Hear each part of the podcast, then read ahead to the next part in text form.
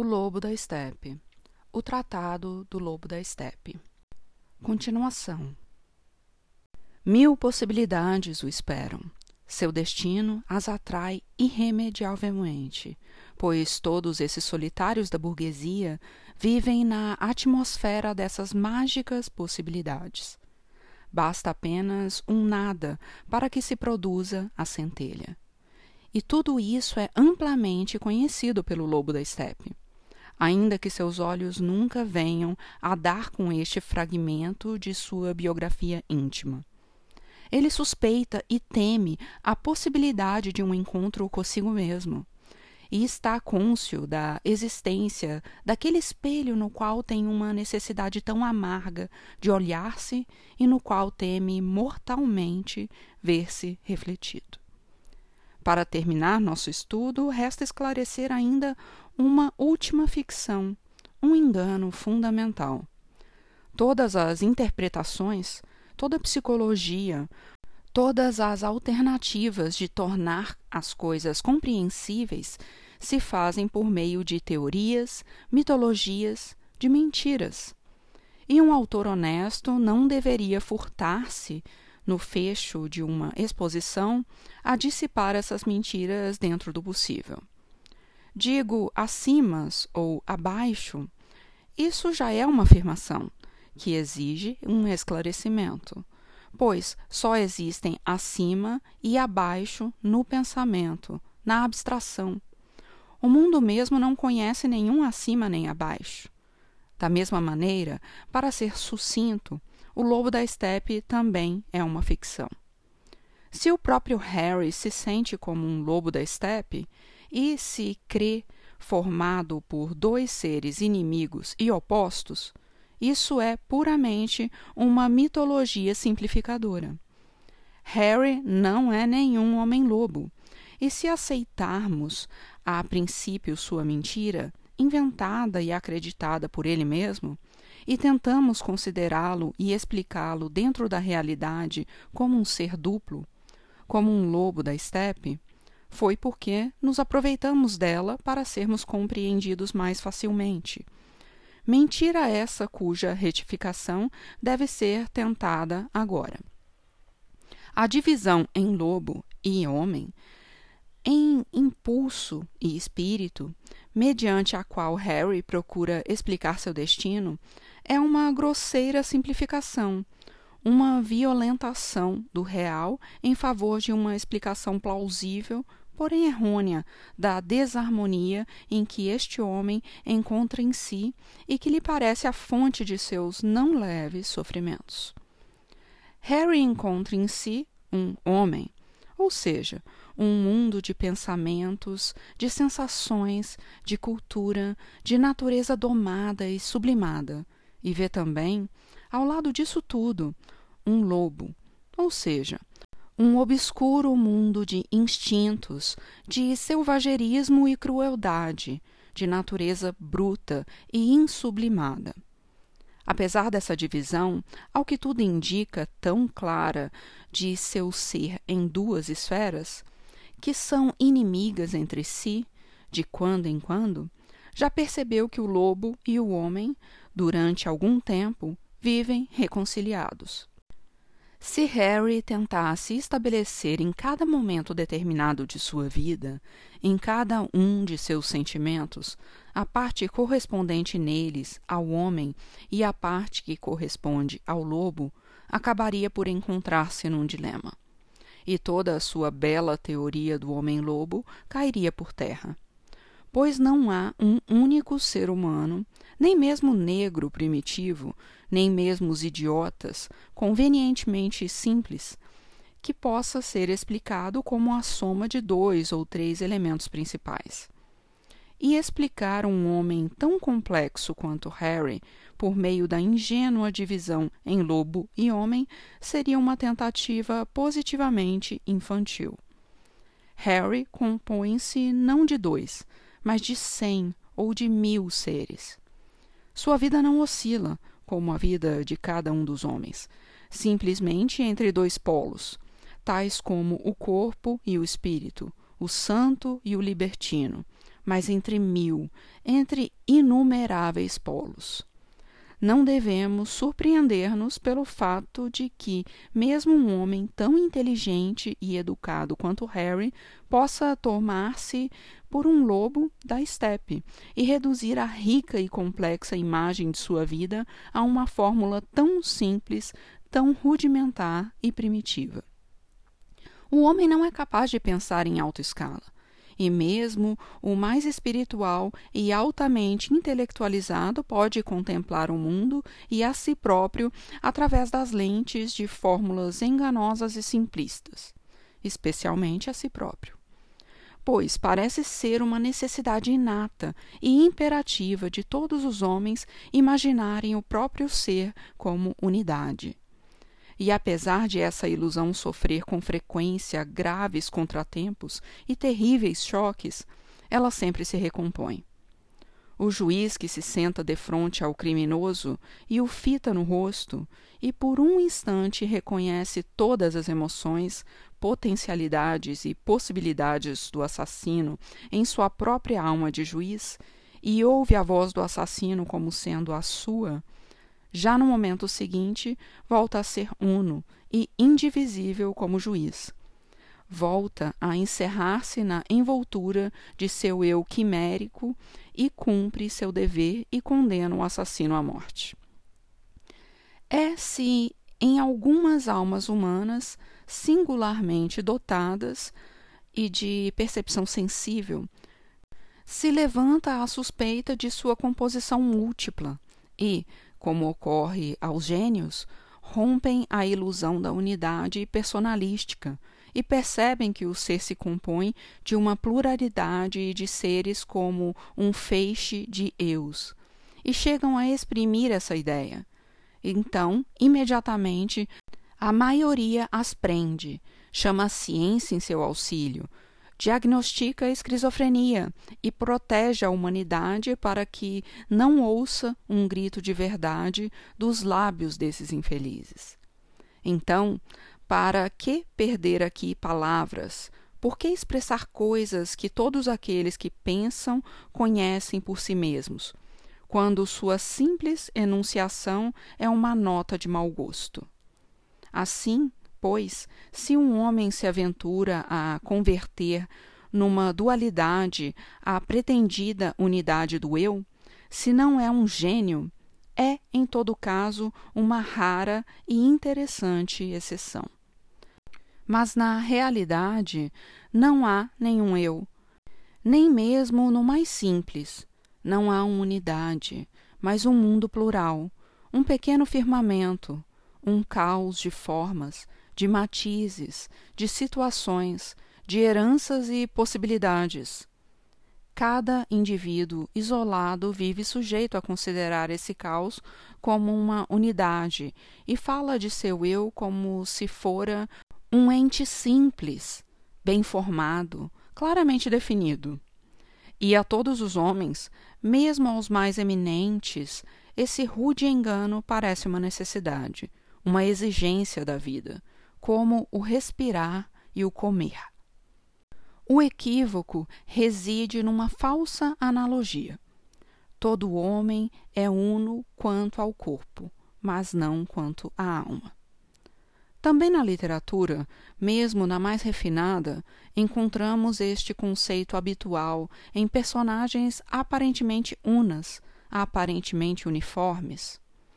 No teatro de hoje, o que mais aprecia a gente do ofício, os conhecedores, é o drama, e com razão, pois oferece, ou oferecia, as maiores possibilidades para a representação do eu como uma pluralidade. Se a isto não se opõe a brutal impressão de unidade que nos dá cada pessoa isolada do drama, ao levar encerrada, sem resistência, essa pluralidade num corpo simples, uniforme e isolado. Também apreciam muito a ingênua estética do chamado drama de caráter, no qual cada figura se apresenta como uma unidade muito característica e isolada. Só de longe e pouco a pouco começa a despertar em alguns a suspeita de que tudo isso não passa de uma razoável estética superficial, de que nos equivocaremos se aplicarmos aos nossos grandes dramaturgos a magnífica ideia de beleza dos antigos. Pois esta não é congênita a nós, mas simplesmente intuída, e é nela, na fonte comum dos corpos visíveis, que se encontra exatamente a ficção do ego da personalidade. Nas obras da Índia antiga, esta concepção é completamente desconhecida. Os heróis que a epopeia indica não são pessoas, mas aglomerados de pessoas, conjuntos de reencarnações. Em nosso mundo moderno, há obras em que, por trás do véu do jogo das pessoas e caracteres, tentou-se apresentar uma pluralidade de almas, não de todo inconsciente para o autor. Quem queira comprovar isto deve decidir-se a considerar de uma vez as figuras de uma obra semelhante, não como seres individuais, mas como partes, como facetas, como aspectos diversos de uma suprema unidade, que para mim é a alma do poeta. Quem examinar desse modo o Fausto, tanto o Fausto, Mefistófeles, Wagner e todos os demais significarão para ele uma unidade, uma superpessoa, e só nesta suprema unidade e não nas figuras isoladas estará refletido algo da verdadeira essência da alma. Quando Fausto diz a frase que ficou célebre entre os professores e admirada com terror por filisteus, duas almas aí moram no meu peito. Esqueceu-se de Mefistófeles e de toda uma multidão de outras almas que também se abrigam em seu peito. Nosso lobo da estepe crê levar também em seu peito duas almas, lobo e homem e por isso sente o peito demasiadamente oprimido e estreito. O peito, o corpo, é sempre uno, mas as almas que nele residem não são nem duas, nem cinco, nem incontáveis. O homem é um bulbo formado por cem folhas, um tecido urdido com muitos fios. Os antigos asiáticos sabiam disso muito bem e encontraram no yoga búdico uma técnica precisa para descobrir a ilusão da personalidade. Divertido e multíplice é o jogo da humanidade. A ilusão que levou milhares de anos para ser descobertas pelos hindus é a mesma ilusão que os ocidentais custou tanto trabalho custodiar e fortalecer. Se observarmos o lobo da estepe a partir deste ponto de vista, veremos claramente por que sofre tanto sob sua ridícula dualidade. Crê, como Fausto, que duas almas são demais para um só peito e podem arrebentar com ele. Mas, ao contrário, são demasiado poucas e Harry violenta terrivelmente sua pobre alma se busca compreendê-la numa imagem tão primitiva. Harry, embora seja um homem grandemente instruído, procede talvez como um selvagem que não sabe contar além de dois. Chama a uma parte de si mesmo de homem e a outra de lobo, e com isso acredita haver chegado à meta e esgotado o assunto. No homem encerra tudo o que há de espiritual, de sublime ou culto que encontra em si, e no lobo tudo o que há de instintivo, de selvagem e caótico. Mas as coisas não se passam na vida de maneira tão simples como em nosso pensamento nem tão rude como em nosso pobre idioma de idiotas. E Harry se engana duplamente ao empregar esse método tacanho do lobo. Harry considera o que é de temer-se, todas as divisões de sua alma como parte do homem, muitas das quais já deixaram de ser homem, e qualifica partes de seu ser como lobo, partes que há muito já estão além do lobo. Como todos os homens, Harry crê saber muito bem o que é o homem e não sabe absolutamente nada, embora o suspeite algumas vezes em sonho e em outros estados anímicos não sujeitos a controle. Quem dera não esquecesse esses pressentimentos, mas se apropriasse deles tanto quanto possível. O homem não é uma forma fixa e duradoura. Tal era o ideal dos antigos, apesar do pensamento em contrário de alguns luminares da época. É antes um ensaio e uma transição. Não é outra coisa senão a estreita e perigosa ponte entre a natureza e o espírito. Para o espírito, para Deus, ele é impulsionado por sua vocação mais íntima. Para a natureza, para sua mãe, é atraído pelo mais íntimo desejo. Sua vida oscila, vacilando angustiosamente entre ambos os poderes. O que se compreende comumente pela palavra homem é sempre uma estipulação efêmera e burguesa. Certos impulsos mais crus estão afastados e proibidos dessa convenção um grau de consciência e de cultura humana são reclamados à besta.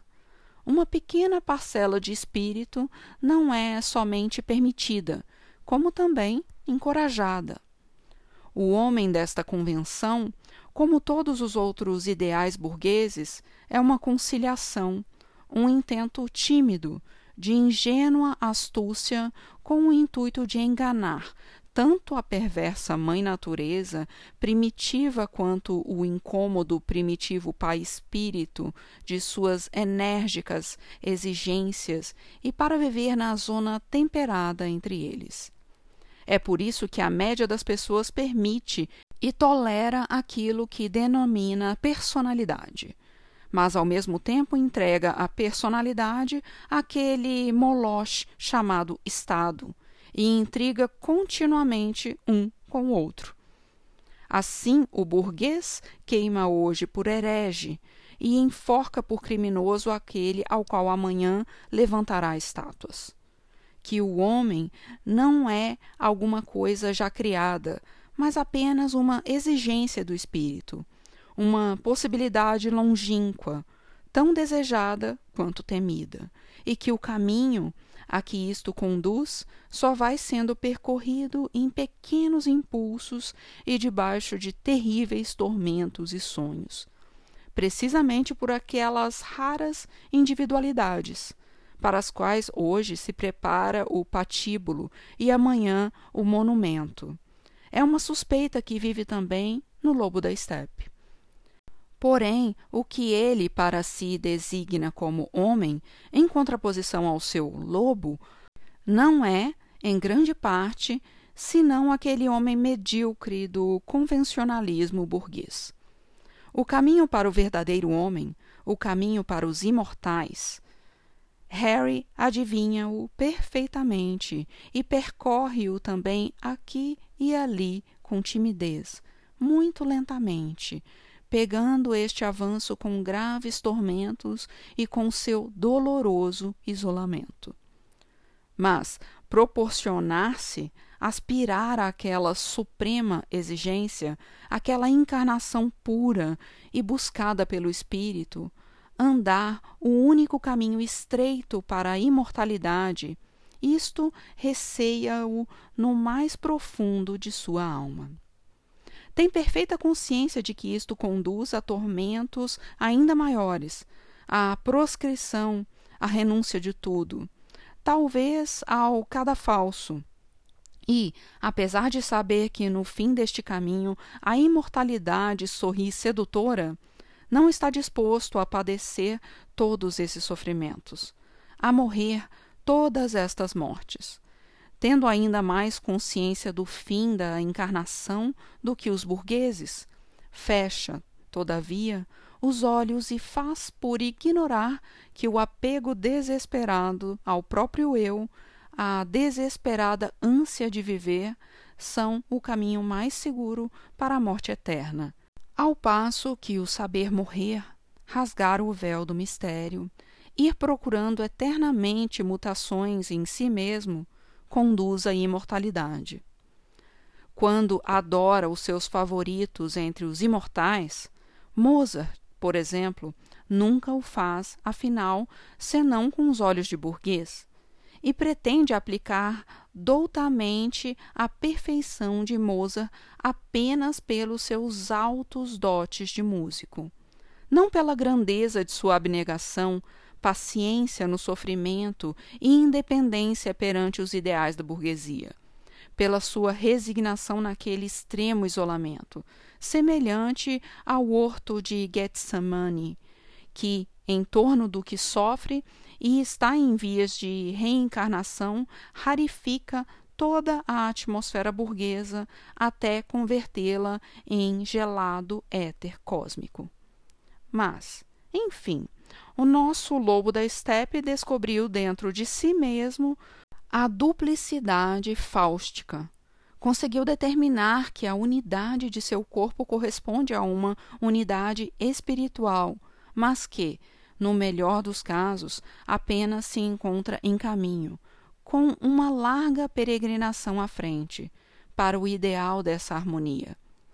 Desejaria vencer dentro de si o lobo e viver inteiramente como um homem ou então renunciar ao homem e viver ao menos como lobo uma vida uniforme, sem desvios.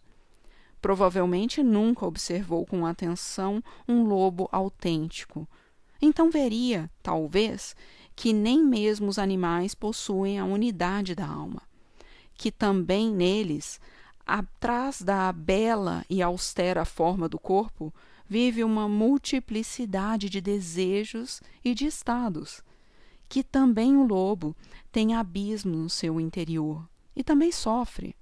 Não, com a volta à natureza, o homem vai sempre por um falso caminho, cheio de sofrimentos e sem esperanças. Harry não pode tornar a converter-se inteiramente em lobo. Se tal acontecesse, veria que nem mesmo o lobo é simples e originário, mas alguma coisa já muito complexa. Também o lobo tem duas e mais de duas almas dentro do peito, e quem deseja ser um lobo incorre na mesma ignorância do homem da canção. Feliz quem voltasse a ser criança. O homem simpático, mais sentimental, que entoa a canção do menino ditoso, desejaria também voltar à natureza, à inocência, ao princípio, mas esqueceu que nem mesmo as crianças são felizes e sim suscetíveis de muitos conflitos, de muitas desarmonias, de todos os sofrimentos. Para trás não conduz a nenhum caminho, nem para o lobo, nem para a criança. No princípio das coisas não há simplicidade nem inocência. Tudo o que foi criado, até o que parece mais simples, e já é culpável, já complexo, foi lançado ao surjo torvelinho do desenvolvimento e já não pode, não poderá nunca mais nadar contra a corrente. O caminho para a inocência, para o incriado, para Deus, não se dirige para trás, mas sim para adiante. Não para o lobo ou para a criança, mas cada vez mais para a culpa, cada vez mais fundamente dentro da encarnação humana nem mesmo com o suicídio, pobre lobo da estepe, te livrarás realmente das dificuldades. Tens de percorrer o caminho mais largo, mais penoso e mais difícil da humana encarnação. Frequentemente terás de multiplicar a tua multiplicidade, complicar ainda mais a tua complexidade, em vez de reduzir o teu mundo, de simplificar a tua alma, terás de recolher cada vez mais mundo, de recolher no futuro o mundo inteiro na tua alma dolorosamente dilatada, para chegar talvez algum dia ao fim, ao descanso. O mesmo caminho foi percorrido por Buda e todos os grandes homens, uns conscientes, outros inconscientemente, na medida em que a fortuna favorecia sua busca. Nascimento significa desunião do todo, limitação, afastamento de Deus, penosa reencarnação. Volta ao todo, anulação da dolorosa individualidade. Chegar a ser Deus, quer dizer, ter dilatado a alma de tal forma que se torne possível voltar a conter novamente o todo. Não se trata aqui do homem conhecido das escolas, da economia política ou da estatística, nem do homem que aos milhões anda pela rua e não tem mais importância do que a areia ou a espuma dos mares. Pouco adiantam alguns milhões a mais ou a menos. São material e nada mais. Não, nós falamos aqui do homem no sentido elevado do termo, do largo caminho da encarnação humana, do homem verdadeiramente real, dos imortais. O gênio não é tão raro como em geral nos parece, nem tão frequente como pretendem as histórias literárias, a história universal e até mesmo os jornais.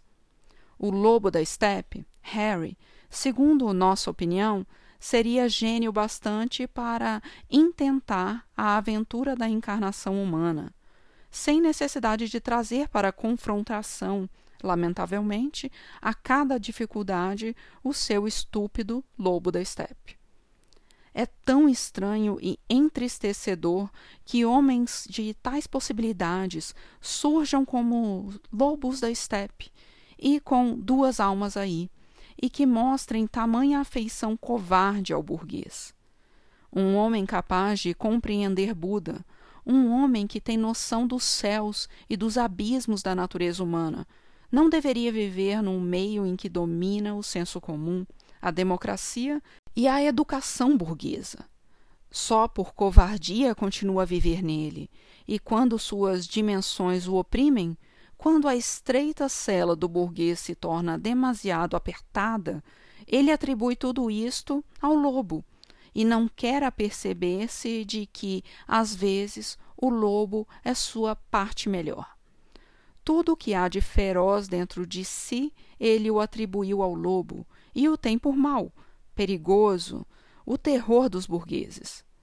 Mas ele que, no entanto, se acredita um artista e supõe ter sensibilidade, não é capaz de ver que fora do lobo, atrás do lobo, vivem no seu interior muitas outras coisas, que nem tudo o que morde é lobo, que dentro de si habitam também a raposa, o dragão, o tigre, o macaco e a ave do paraíso, e que todo esse mundo é um Éden cheio de milhares de seres, formosos e terríveis, grandes e pequenos, fortes e delicados. Mundo asfixiado e cercado pelo mito do lobo. Tanto como o verdadeiro homem que nele há é asfixiado e preso apenas pela sua aparência de homem, pelo burguês.